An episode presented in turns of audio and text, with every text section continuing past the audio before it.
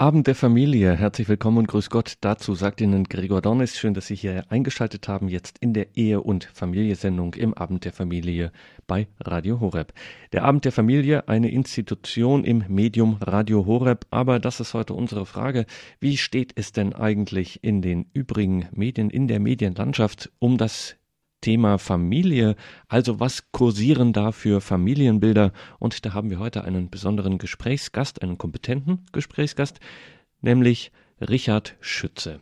Richard Schütze, tätig im Medienmanagement und im Kommunikationstraining, ist erfolgreicher Geschäftsführer der Politik- und Kommunikationsberatung Schütze Consult in Berlin, im Herzen der Hauptstadt zwischen Gedächtniskirche und Café Kranzler. Ich hatte Gelegenheit, ihn dort zu besuchen. Politik- und Kommunikationsberatung. Herr Schütze, wenn man das hört, denkt man zunächst an ein großes Büro voller Spin-Doktoren, die äh, aushecken, welche Strategie denn jetzt für ein Unternehmen, für einen Politiker das Beste ist. Wie muss man sich das vorstellen? Ich komme als Politiker zu Ihnen und sage, beraten Sie mich mal. Was machen Sie da? Status Quo-Analyse, um was geht es, was ist die Zielsetzung, welche Persönlichkeit ist der jeweilige Mandant, beziehungsweise welche Organisation repräsentiert er. Und dann arbeiten wir nach dem Fachboutiquenprinzip, das heißt, es gibt eine maßgefertigte Lösung, beziehungsweise ein Lösungskonzept. Und wenn weitere Fachleute aus unterschiedlichen Bereichen benötigt werden, dann werden die hinzugezogen. Das sind dann Experten zum Beispiel im Bereich der Ökonomie, im Bereich der Sicherheit, im Bereich der IT oder auch Philosophen, Theologen, je nachdem, was noch weiter für die Tiefe des Problems benötigt wird, um da umfassend vorbereitet zu sein, beziehungsweise auch eine komplette Lösung offerieren zu können.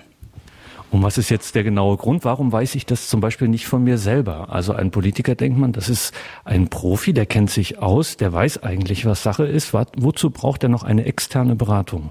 Oder ein Unternehmer auch? Es geht einmal um einen Feinschliff, oft aber auch um das, was man nennt, ein Thema setzen, ein Thema in die Öffentlichkeit reinbringen, eine gesamte Kommunikation darum herum ranken. Äh, die Politiker oder auch Wirtschaftsrepräsentanten sind ja sehr oft im operativen Geschäft auch mit der Lösung von Problemen des täglichen Bedarfs beschäftigt und befasst wollen aber zuweilen etwas mehr in die Tiefe gehen, das heißt umfassender kommunizieren und dabei auch durchblicken lassen, von welchen Wurzeln, von welcher Historie, von welcher Gesamtphilosophie aus, vor welchem Wertehintergrund und mit welchem angestrebten Verhalten sie am Meinungsmarkt und auch an ihren jeweiligen Kundenmärkten operieren und dastehen wollen. Das nennt man dann insgesamt die Persönlichkeitsdarstellung oder die Markenpräsentation oder auch Corporate Identity, beziehungsweise ob man eine Agenda, also sozusagen eine Themenstruktur über einen längeren Zeitraum präsentieren will, das alles, das geschieht, wenn es drauf ankommt und auch für größere Organisationen eine Erfolgskomponente bringen muss, dann empfiehlt es sich, das vorzubereiten, gezielt vorzubereiten, nochmal nachzujustieren, einen externen Rat hinzuzuholen, sich spiegeln zu lassen, Facetten, die noch fehlen, zu komplettieren. So ist es dann insgesamt einfach erfolgversprechender und die Praxis zeigt auch, dass es diese Erfolge dann bringt. Also es ist ein großes Gemisch aus Psychologie, aus Soziologie, aus auch Ökonomie, Philosophie, Theologie. Sie machen im Grunde eine Rundum-Analyse, äh, schauen nochmal von außen drauf und im Grunde nehmen Sie sich die Zeit, die der, der im, wie Sie sagen, operativen Alltagsgeschäft ist, äh, die Zeit nicht hat für diese tiefergehende Analyse. Ja, Kommunikation mit breiteren Zielgruppen, breiteren Kreisen in der Öffentlichkeit, die jetzt rein über ganz spezifische Fachgruppen hinausgeht, die ist immer komplex. Das ist immer eine Querschnittsfunktion. Da spielen alle diese Faktoren und Disziplinen mit eine Rolle. Da muss man den Überblick haben, auch ein Gefühl für das, was der Zeitgeist gerade an Themen abruft, ein Gefühl dafür, welche Ausstrahlung, welches Charisma eine Persönlichkeit oder eine Organisation, ein Wirtschaftsunternehmen, eine politische Institution, wer auch immer mitbringen und wie man das dann optimal im Sinne des Klienten, des Mandanten, im Sinne seiner Interessen, seiner Wünsche positionieren kann, so dass er dann profiliert auch in der öffentlichen Debatte eine Chance hat zu bestehen, ja vielleicht sogar diese Debatte mitzubestimmen. Jetzt machen wir was ganz Ungewohntes bei Radio Horeb. Jetzt haben Sie die Möglichkeit, tatsächlich für sich etwas zu werben. Äh, Spaß beiseite, ganz im Ernst. Dieser Markt Kommunikations-, Unternehmens-, Politikberatung, der scheint ja ordentlich zu boomen. Man trifft die Menschen an jeder, äh, diesem Berufsstand an jeder Ecke, gerade hier in der Hauptstadt in Berlin. Was macht Ihr Unternehmen, Ihre Beratung besonders? Wir gehen in vielen Disziplinen sehr in die Tiefe. Wir verfügen über einen Kreis von exzellenten Experten und die verstehen sich auch untereinander. Das gibt also eine abgestimmte Generallinie. Das heißt zum Beispiel äh, sozialphilosophische Hintergründe, sozialethische, sozialpolitische Komponenten, die in dem Bereich soziale Verantwortung für Unternehmen, natürlich auch für Politiker ganz wichtig sind. Die korrespondieren dann zum Beispiel mit Themen wie Nachhaltigkeit und ökologische Verantwortung, korrespondieren aber auch mit dem Thema ökonomischer Erfolg, was für Wirtschaftsunternehmen entscheidend ist. Naja, und für den Politikbetrieb kommt es ja sowieso darauf an, eine breite Palette von Themen jeweils vor einem besonderen Wertehintergrund, den zum Beispiel eine einzelne politische Partei verkörpert, aufblenden zu lassen und zu zeigen, wofür, für welche Weltanschauung, für welches Menschenbild, für welches Politikkonzept, für welche Vision man steht. Das machen zu können, das verantwortlich mitgestalten oder mitberaten zu können, das bedarf halt natürlich eines besonderen Know-hows, das bedarf vieler Komponenten, eines Überblicks, äh, einer Dichte fundierter Kenntnisse, auch in einzelnen äh, relevanten Bereichen nochmal ganz besonders und das führen wir hier zusammen. Und jetzt, liebe Hörerinnen und Hörer, Sie sind schon richtig in der Ehe- und Familie-Sendung. Wir haben jetzt ein bisschen über Politik- und Kommunikationsberatung hier in Berlin gesprochen mit Richard Schütze, äh, der heute über das Thema Familienbilder in den Medien spricht. Und jetzt versprochen, Herr Schütze, ist auch das letzte Mal, dass ich sich aufs Klischee klopfe. Bei Ihrem Berufsstand denkt man eigentlich, naja, das sind doch eher die bösen Jungs, die gerade mit so etwas Traditionellem wie Familie wenig am Hut haben. Sie komischerweise doch. Wieso? Demografische Entwicklung ist im Augenblick das Alarmsignal, was so als Megathema über allen politischen Themen drüber steht. Das heißt, wird der alte Kontinent wirklich alt? Wird Europa ausgezehrt? Verlieren wir gegenüber dynamischeren Gesellschaften und Nationen wie in den USA, die sehr viel auch von einem Multikulti-System leben oder in Lateinamerika, aber besonders auch in Asien, wenn man an Indien denkt mit seiner jungen Bevölkerung. Wie schaut das dann aus in 20, in 50 Jahren? Schon 2060 wird ja über die Hälfte unserer deutschen Bevölkerung über 65 Jahre alt sein. Das heißt, wir kommen da auf ganz, ganz große Probleme zu in allen Bereichen, von der Wirtschaft bis zu den Finanzsystemen des Staates, also sprich den Steuereinnahmen, bis zu den großen Sozialversicherungssystemen. Und alle diese Probleme lassen sich nur lösen, wenn Strukturen bewahrt, gepflegt, vielleicht auch wieder erhalten und weiter ausgebaut werden, die das zur Verfügung stellen, was man dann braucht, nämlich junge Menschen mit einer profunden Bildung und einer guten Erziehung, die auch eine Charakterformung und eine Persönlichkeitsentwicklung mit umfasst. Das ist also ein ganz wichtiges Thema für alle Bereiche der Gesellschaft. Und da zeigt sich, dass es mit den Familienbildern in den Medien stellenweise ganz anders aussieht. Sie haben da ein paar Beobachtungen gemacht dazu.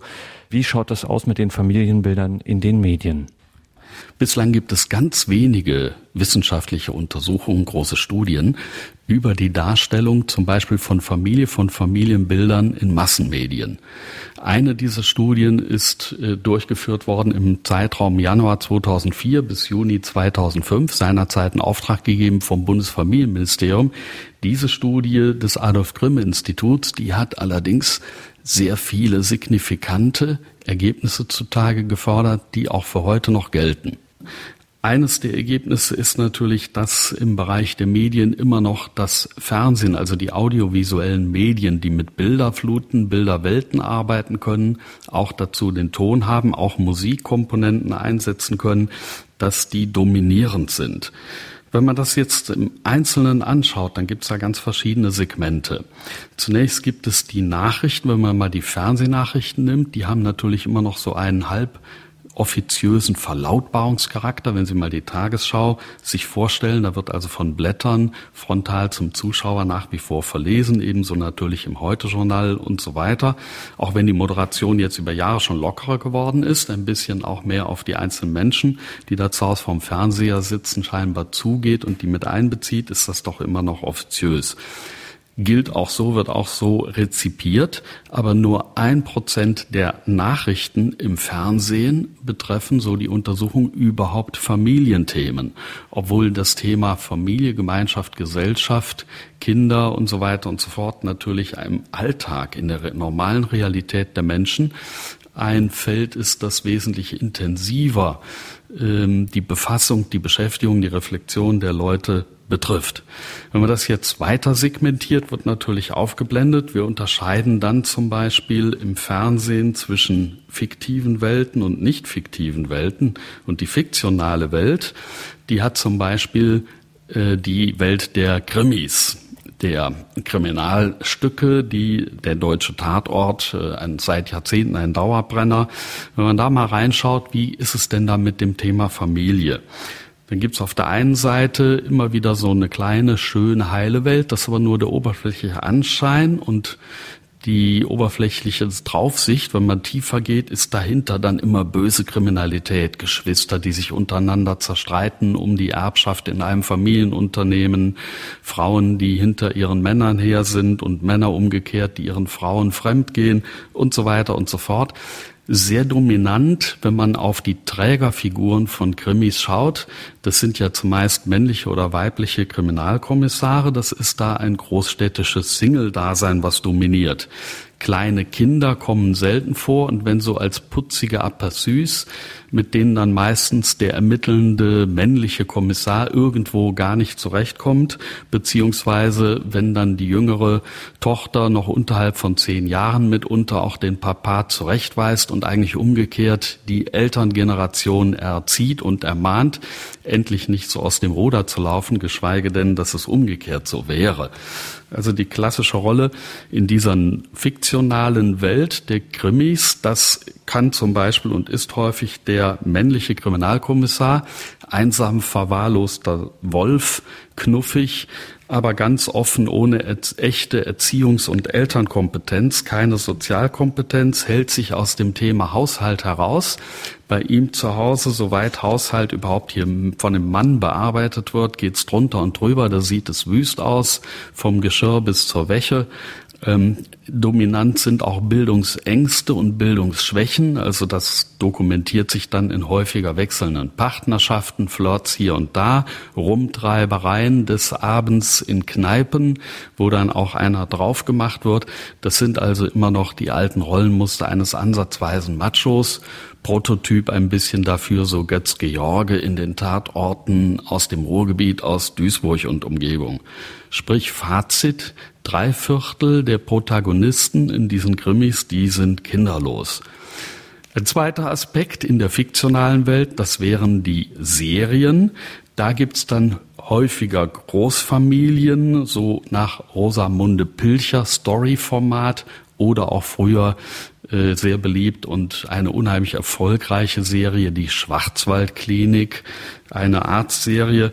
Äh, da ist noch richtig die heile Welt aufgezeigt. Äh, alle Probleme werden pünktlich zu nach 45 Minuten oder einer Stunde oder eins, einer anderthalb Stunden, also 90 Minuten gelöst. Und zum Schluss lacht man glücklich, so wie man das aus den früheren US-Serien wie Bonanza und so weiter in den 60er Jahren kennt. Es gibt auch immer mehr die prototypischen Frauenrollen. Wenn wir da nochmal zurückgehen auf den Krimi, dann ist das die Multitasking begabte Powerfrau, Modell Maria Fortwängler in ihren Tatortrollen, die also rundum einsatzfähig ist, äh, zumeistens den Männern einen Schritt voraus, drüber. Die wohnen auch gepflegt, die haben alles im Griff, sowohl den Haushalt als auch den Beruf und sind da dicht dran und sind auch, was die Schnelligkeit anbelangt oder sonstige körperliche Fähigkeiten bis hin zum Schießen oder Karate, was auch immer, ihrem männlichen Kollegen ebenbürtig, überraschenderweise. Da kommen keine existenziellen Sorgen vor. Da geht es bei den Helden zumeist weniger um Probleme wie äh, berufliche Existenzängste oder gar soziale Unsicherheiten. Hier ist das zumeist eingebettet in einem mittelständischen Wohlstandsniveau. Wenn wir die dritte Spachte der fiktionalen Welt, die dann schon übergeht in die reale, in die non-fiktionale Welt mal betrachten, das sind zum Beispiel die Bilder, die die Werbung auch als Vorbilder präsentiert. Hier gab es doch eine überraschende, immer wieder kleine Komponenten. Hier tauchen nämlich häufiger Kinder auf. Zum Beispiel die Renault Autowerbung von vor wenigen Monaten die hat dargestellt, mein Papa, das ist ein Held. Der fuhr dann zusammen mit dem Sohn im Auto und der war dann auch ganz witzig, wie der mit der Tankpistole das Auto getankt hat. Da hat er sich dann vorher einen Cowboyhut aufgezogen und diese Tankpistole, die erinnerte dann eine Pistole, die man so im wilden Westen halt aus seinem Revolvergürtel zieht. Und der Junge hat sich kaputt gelacht. Dann war der ein Raumfahrer, der Papa und so weiter und so fort. Also mein Papa, das ist ein Held immer realer, immer non-fiktionaler wird's dann, wenn wir in die Politikinszenierung reingehen. Da ist zum Beispiel der Urlaub der Kanzlerin Merkel vor wenigen Monaten, wo Paparazzi Bilder die die Frau Merkel in einem völlig entspannten und völlig normalen Outfit bei völlig normalen Tätigkeiten einer Mutter, einer Großmutter, einer Ehefrau zeigten, spazieren gehen und so weiter. Das ist natürlich nicht äh, so frei aus der Wildbahn geschossen und zufällig aufgenommen. So etwas wird wohl vorbereitet. All das kommt auch aus Amerika, wo wir das schon lange kennen, seit den Kennedys, seit die sich als Familie inszeniert haben, spätestens spielen dann auch Kinder eine Rolle. Und wenn Sie den jüngsten Obama-Besuch in Deutschland betrachten, die Töchter, die in Berlin shopping gehen, die Präsidentengattin, die ein bestimmtes Programm absolviert und so weiter, das alles erzeugt Nachahmereffekte, die wir auch bei unseren Bundespräsidenten-Ehepaaren ja schon sehr lange zelebrieren. Es gibt ja gar nicht staatsrechtlich das Amt der Ehefrau des Bundespräsidenten. Doch ist es selbstverständlich, dass da irgendeine Begleiterin weiblichen Formats, wir haben ja bisher nur Frauen in einem Job gehabt, präsent zu sein hat, dass diese Begleiterin selbstverständlich auf eine eigene berufliche Existenz äh, Förderhin verzichtet und sich wohltätigen Charity-Aufgaben widmet, äh, dass sie Mutter der Nation wird und dass sie ihrem Gatten sozusagen als stellvertretende Bundespräsidentin zur Seite steht, fast schon eine verfassungspolitische Rolle einnimmt. Äh, aber auch in der Opposition bei SPD-Chef Gabriel, der hat also seinen späten Vatersegen äh, zelebriert, hat sich dann noch eine Auszeit genommen, bewusst eine Elternzeit äh, durchgeführt, hat sich beim Wickeln fotografieren lassen. Ebenso die SPD-Generalsekretärin Andrea Nahles, die vor kurzem Mutter geworden ist, na, und von Ursula von der Leyen, der Übermutter der Nation mit immerhin sieben Kindern, kennen wir das ja schon länger, dass auch diese Facette des, der Persönlichkeit hin und wieder äh, ins Rampenlicht ein wenig hineingerückt wird. Man muss ja immer aufpassen, dass das nicht zu Schaden der Kinder geschieht. Das macht die Ursula von der Leyen auch hier sehr verantwortungsvoll. Man kennt also von den aktuellen Kindern keine Fotos mehr und so weiter und die tauchen jetzt auch nicht mehr in der öffentlichen Wahrnehmung auf. Wenn wir übergehen in den immer realeren Bereich, da gibt es in den TV-Medien natürlich Reportagen, zum Beispiel beim ZDF 38 Grad diese Sendung, Dokumentationen und so weiter. Wenn hier das Thema Familie, Partnerschaft, gemeinschaftliche Lebensge Lebenszusammenhänge, Lebensgemeinschaften, Partnerschaften von Menschen auftauchen, eine Rolle spielen, ist das häufig in der gebrochenen Form. Also die Normalität, die ist so interessant wie die Schlagzeile Hund beißt Mann die kennt man, das ist halt so von Natur, das wird gar nicht berichtet, das passiert am Tag irgendwie tausendfach, das taucht dann höchstens in der Statistik auf über unterschiedliche aggressive Sorten unterschiedlicher Hunderassen. Aber umgekehrt natürlich der alte Gassenhauer Mann beißt Hund ist immer eine Schlagzeile. Das heißt die Bad News, das Ungewöhnliche, das Sensationalistische, Das Dramatische, das wird mit einer mehr voyeuristischen Herangehensweise ausgebreitet und geschildert. Was dann folgt, sind Lebenstipps, die mitunter zweifelhaft sind. Wenn man also nicht gerade einen klugen Psychologen, Sexualtherapeuten, Eheberater, was auch immer zur Hand hat, der dann die Konstellation auflöst und dazu die richtige Lebenshilfe gibt, dann haben Sie sehr häufig die Situation, dass auch die Reporter selber oder die journalistischen Berichterstatter halt auf den Zeitgeist zurückgreifend mehr oder weniger oberflächliche Tipps geben, auf ähm, krass gesprochen Brigitte oder auch Cosmopolitan-Niveau. Zumeist also eher ins Negative tendierende geprägte Familienbilder. Familie befindet sich da in der Problemzone. Es geht um schwer erziehbare Kinder. Es geht um Schulstress. Es geht um Unterhaltsfragen, wenn man sich auseinandergelebt hat, wenn man sich trennt, wenn man alleinerziehend ist, um Sozialamt. Es geht um Probleme bei der Verarbeitung und Vereinbarkeit von Familie und Beruf. Es geht um diese Raschauer des Lebens. Jetzt müsste man eigentlich Karriere machen, starten. Da hat man die kleinen Kinder am Hals, gewollt oder ungewollt, muss die durchziehen, kriegt das irgendwie noch halbwegs hin.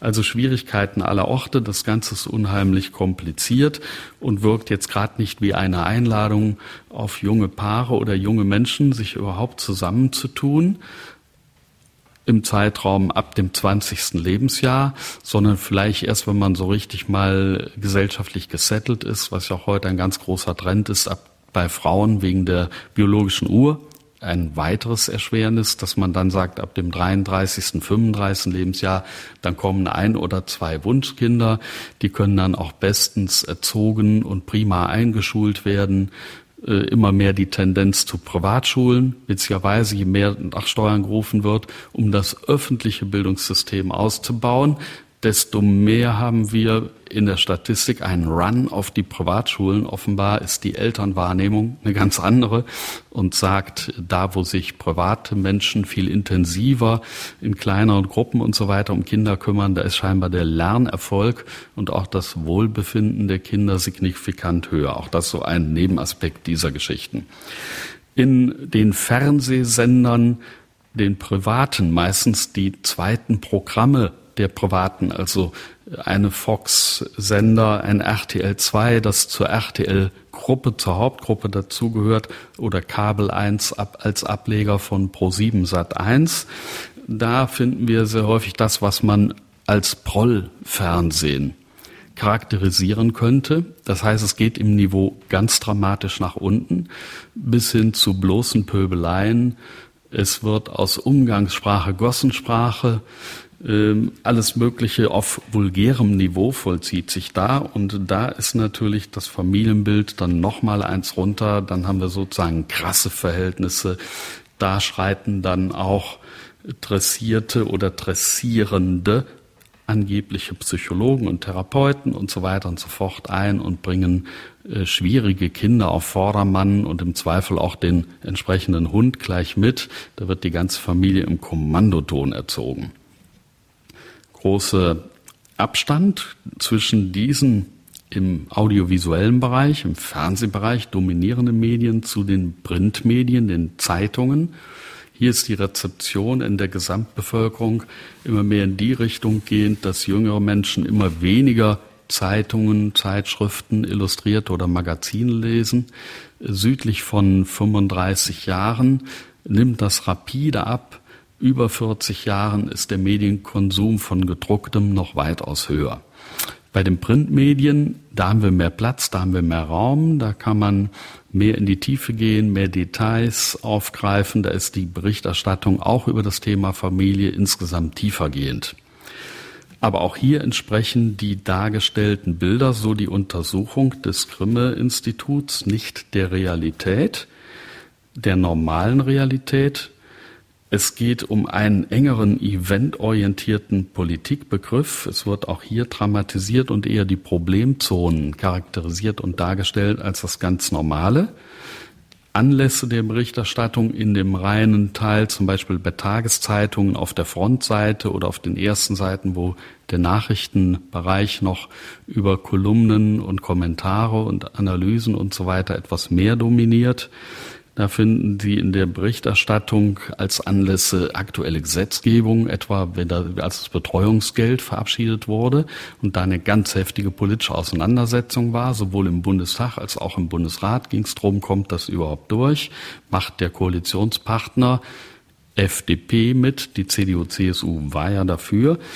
Das ist ein Anlass für Berichterstattung. Es sind auch Events, also Veranstaltungen wie der Demografiegipfel der Bundesregierung am 14. Mai dieses Jahres äh, ein Anlass, darüber zu berichten, sowie Gerichtsurteile, wenn zum Beispiel das Bundesverfassungsgericht dazu aufruft, in der Rentenfrage mehr Gerechtigkeit den Müttern und den Familien zu erweisen und hier Erziehungszeiten in die Rente mit einzubrechen, den Rentenanspruch mit einzubrechen, dann wird auch darüber berichtet.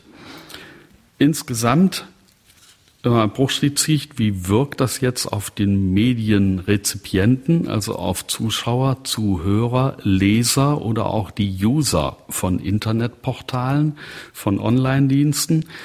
Die Wahrnehmung ist, wenn man das so sieht, und das ist nicht in der Darstellung nicht die normale Realität, sondern es sind eher die Problemzonen und die Randbereiche, ist die Wahrnehmung der Leute, ich bin, ich gehöre nicht zu dieser Minderheit. Bei mir läuft alles irgendwie noch normal in Bahnen. Sicher Schwierigkeiten gibt es überall. Ähm, aber ich bin wahrscheinlich die Ausnahme von der Regel. Ich bin wahrscheinlich die glückliche Minderheit. Ich sage da am besten auch öffentlich nicht viel zu. Ich melde mich da nicht zu Wort, weil meine Probleme sind nicht so tiefgreifend, die sind nicht so konfrontativ, äh, die sind nicht so ausweglos und chaotisch. Also halte ich mich da eher zurück. Ich bin weder so böse, wie die Schwiegermutter in der Fernsehserie dargestellt wird, so hinterhältig, intrigant, so unausgegoren und cholerisch, so machtdominant und jähzornig. Ich bin auch nicht so reich äh, wie die Fernsehfamilie der Brinkmanns in der wohlgeordneten Welt der Schwarzwaldklinik oder ich bin auch nicht so mondän und so schön wie die Kapitänscrew auf dem Traumschiff und meine Probleme es werden auch nicht nach 45 Minuten oder anderthalb Stunden gelöst, wie beim Traumschiff, wenn die Serie oder dieser Serienteil nun mal zu Ende geht. Das heißt, die Mehrheit hält sich durchgängig für die Minderheit. Das ist ähnlich, als wenn Sie rumfragen, da hat man Umfragen gemacht über den, äh, das Ansehen von Managern und Unternehmensrepräsentanten in Deutschland. Wenn Sie auf der Straße umfragen, sagen zwei Drittel Manager sind Halbkriminelle, sind moralisch fragwürdige Gestalten, äh, die haben kein hohes Image. Zwei Drittel sagen aber, wenn Sie fragen, und wie ist das jetzt in Ihrer Firma, wo arbeiten Sie denn? Dann sagen zwei Drittel, ja, bei mir ist ausnahmsweise anders. Unser Chef, der ist ganz klasse, der ist äh, eine ausbalancierte Persönlichkeit, der ist anders und so weiter. Oder in den fünf neuen Bundesländern wird gefragt, ähm, wie geht es Ihnen? Was meinen Sie, wie geht es den Menschen? In mittleren Deutschland, in Ostdeutschland, in fünf neuen Ländern 20 Jahre nach der Wende. Dann kommt die Antwort, das sagen zwei Drittel, allgemein geht es schlechter als vor der Wende. Wenn Sie fragen, und Ihnen persönlich sagt er, bei mir ist es äh, zufälligerweise etwas anders. Mir persönlich geht es ausnahmsweise besser als vor der Wende. Das heißt, wir haben sehr häufig das Phänomen durch Sensationalisierung, durch Dramatisierung, durch Zuspitzung, durch eine massive Präsenz von Problemzonen statt der normal gelebten Realität im statistischen Sinne, dass die Mehrheit, die das sieht, die das hört, die das liest, die das auf und wahrnimmt, dass die sagt, uh, da habe ich aber Glück gehabt. Ich bin ja hier in der gesegneten Minderheit. Die Probleme, das, die haben leider die Mehrheit. Das ist aber nicht so, dass normale Zustände die Krisensituationen wären. Denn richtig ist nach wie vor, dass äh, ein Großteil der Bevölkerung, nämlich 75 Prozent der Kinder beispielsweise, mit ihren leiblichen Eltern aufwachsen, dass 39 Prozent der Bevölkerung in den ganz klassischen Lebensgemeinschaften, auch Ehe und Familie, leben immer noch.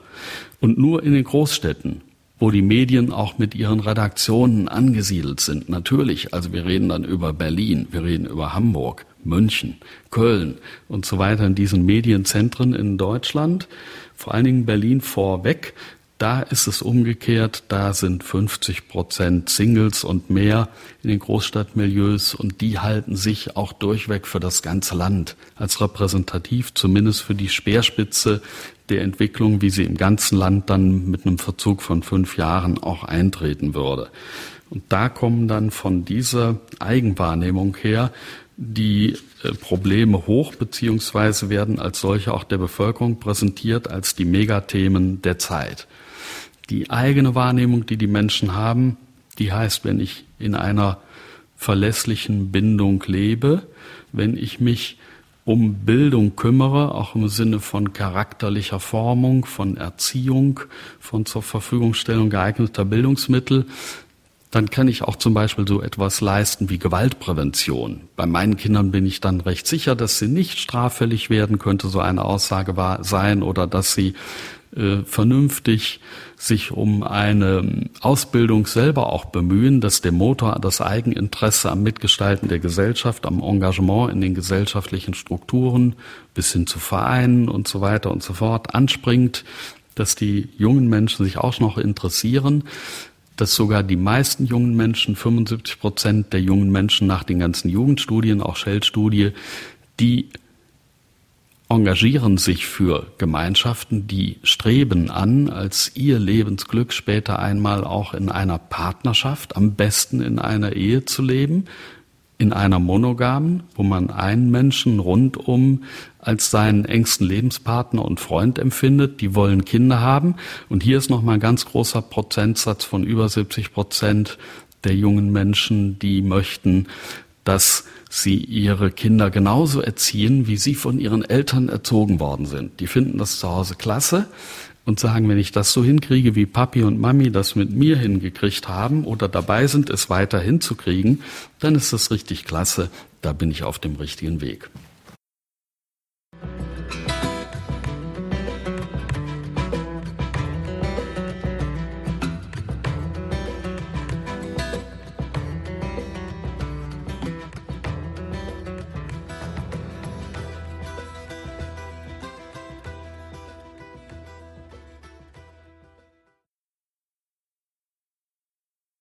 Ehe und Familie. Heute geht es um das Thema Familienbilder in den Medien und darüber sprechen wir mit dem Berliner Politik- und Kommunikationsberater Richard Schütze.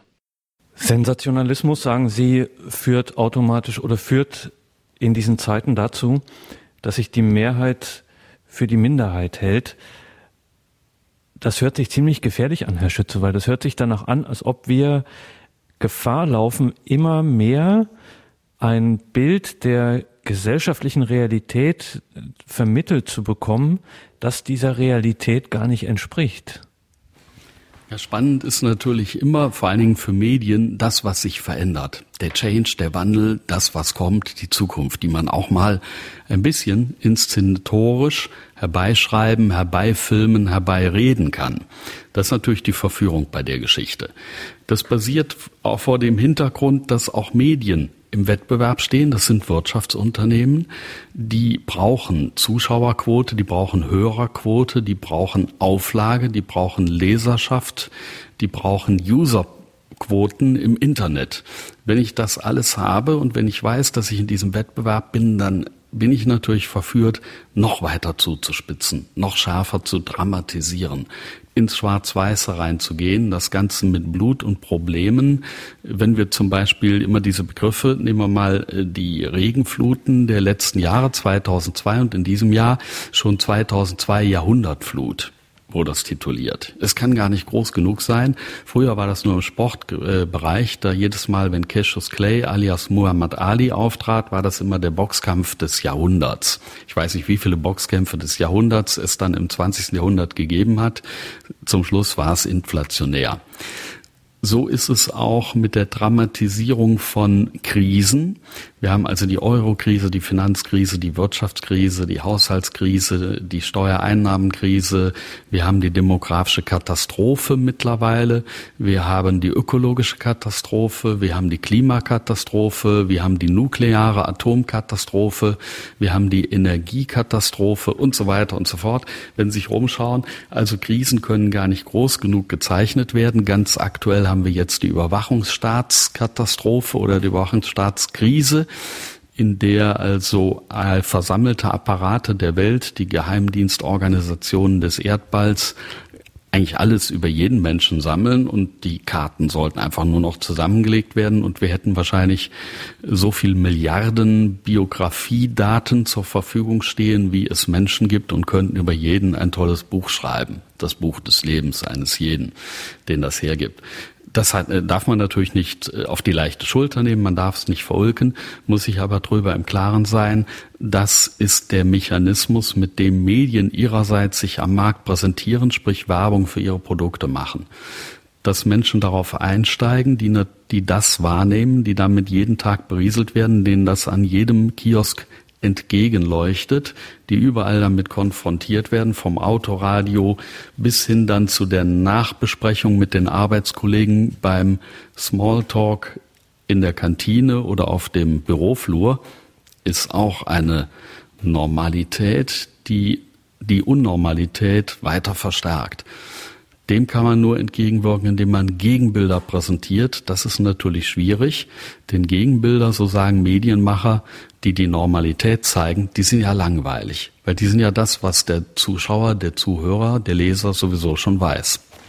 Was er sowieso schon weiß, aber was man ja auch ein bisschen aufhübschen könnte aller Schwarzwaldklinik oder von mir es auch ein bisschen auftreschen könnte. Aller schwer erziehbare Kinder, die schicke ich jetzt mal nach Afrika und äh, lass die dort äh, einen Monat lang äh, sich erziehen lassen von einer Fremdfamilie. Also man kann es kann sich das doch auch durchaus abgeschwächt vorstellen und vielleicht sozusagen an den Nerv Normalität und ein bisschen Sensationalismus kitzeln. Man kann mit ganz viel Fantasie vorgehen. Man kann auch die Welt mal aus der Perspektive von Kindern filmen und Kinder sozusagen als Redakteure. Das ist ja schon mehrfach passiert. Es gab ja im Bundestag schon die Idee von Politikern, wir machen mal den Tag der Kinder und die sind im Parlament, halten Rede, reden, äh, formen Gesetze oder überlegen sich, welche sie erlassen könnten und so weiter. Also einfach mal die Sichtweise wechseln, aus der Sicht des anderen das beobachten und von daher äh, die Reportage zuliefern beziehungsweise um diese Elemente anreichern. Was wünscht ihr euch? Wie stellt sich das dar? Man nennt das äh, in der Kommunikation und es wird sehr häufig bei Marken gemacht und in der Industrie gemacht und natürlich bei Parteien das sogenannte Storytelling. Kommt alles aus Amerika, auf Deutsch ganz einfach, was die Mütter, die Großmütter, die Großväter, die Väter früher getan haben, Geschichten erzählen. Wie war das damals?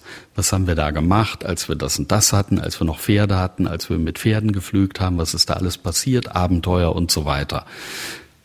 Dieses Geschichtenerzählen, Storytelling, das verbindet sich dann auch mit einer Epoche, wir wissen alle, früher war die Welt immer heiler und schöner und dann gab es das, auch diese Pferdekarren und die Pferdestraßenbahnen und so weiter. Das verbindet sich dann mit Personen. Der Opa war so, der hat das so gemacht, der hat so und so noch irgendeinen Gegenstand gebaut, der hatte noch einen praktischen Beruf oder war Professor oder Dichter oder Musiker oder was auch immer das verbindet sich damit, bleibt dann haften im Gedächtnis. Und diese Stories, die haben wir heute zu wenig. Die Stories, die wir haben, das ist zum Beispiel, wenn wir sagen Tatort, ein Schimanski, das heißt schlecht gewaschene Wäsche, nicht gebügelt, wirre Haare, immer beim Friseur gewesen, nie drangekommen. Er hat eigentlich keinen Bart, sondern er ist unrasiert. Äh, er hat ein verbeultes Auto, im Zweifel geht er auch ruppig damit um, wie auch mit seiner sonstigen Umwelt und alles ist scheiße, blöde und so weiter und so fort, dann ist das diese Welt, die haften bleibt. Das sind die Typologien, die geprägt werden. Und hier eine Gegentypologie zu prägen, äh, die Normalität auch interessant zu machen, farbig mit solchen Bildern zu versehen, auch durch einen Perspektivwechsel, das ist eigentlich eine große Herausforderung, der sich kluge Medienmacher verstärkt widmen sollten.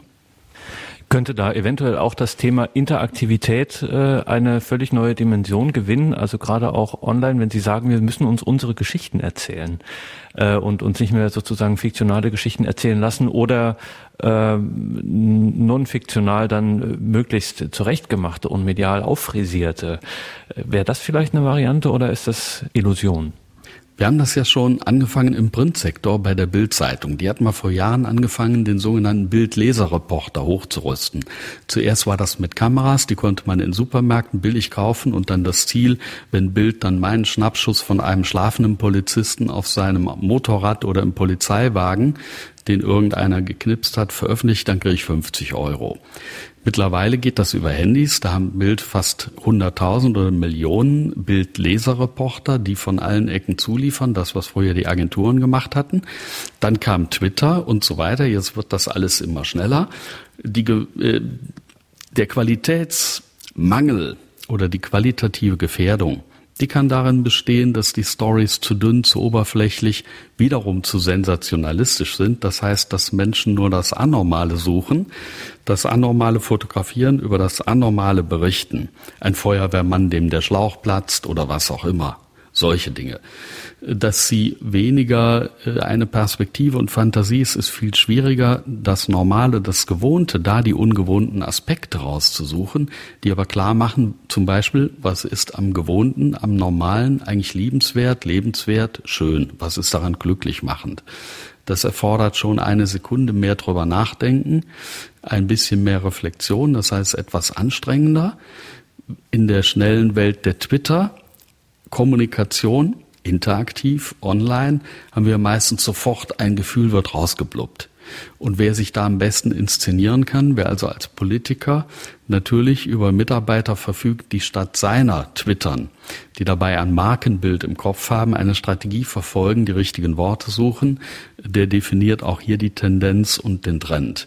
Da muss man also gegenhalten. Hier gilt es, die Menschen zu ertüchtigen, dass sie auch ihre eigenen Bilder in gleicher Wahrnehmungsstärke und Wahrnehmungsdichte bringen können und etwas tiefer berichten können, ein paar Zeilen, ein paar Zeichen mehr Raum haben, selbst in dieser schnellen und flüchtigen Welt, dass dann nicht nur ein oberflächliches Blub ausgetauscht wird. Herr Schütze, letzte Frage. In dieser ganzen Problematik sind Sie eher Optimist oder doch eher Pessimist? Ganz ehrlich. Ich bin auf jeden Fall Kulturoptimist in dem Sinne, dass ich zuversichtlich hoffe, dass sich wie in allen Technologien auch hier das Machbare, das Realistische auf Dauer Bahn bricht. Denn wir können auch auf Dauer nicht gegen die Welt der Fakten, der Realität Propaganda machen. Die siegt am Ende immer. Da halte ich es mit Eisenhower, der gesagt hat, sie können eine kleine Zahl von Menschen ziemlich lange belügen, aber sie können nie alle Menschen dauerhaft und nachhaltig belügen und betrügen über das, was die Realität, die Wirklichkeit ist. Die gibt einfach auf. Stichwort. Die Politik ist jahrzehntelang in Deckung gegangen vor der raufziehenden demografischen Veränderung, die jetzt diesen Reflex hat, dass wir in 60 Jahren äh, oder 2060, sorry, also schon in 47 Jahren 50 Prozent, 60 Prozent der Menschen haben, die älter als 65 Jahre alt sind. Jetzt wird diese Realität aber in der Einnahmeseite der gesetzlichen Sozialversicherungssysteme bei den Steuern, aber auch bei dem Arbeitskräftebedarf und dem Nachwuchsbedarf der Industrie, Stichwort Lehrlingsmangel, so virulent, dass man das auf den Tisch bringen muss, dass man es in die Öffentlichkeit bringen muss. Das heißt, die Realität schlägt zurück. Und deshalb bin ich ganz voll Hoffnung, die Realität setzt sich durch. Danke fürs Gespräch, Richard Schütze.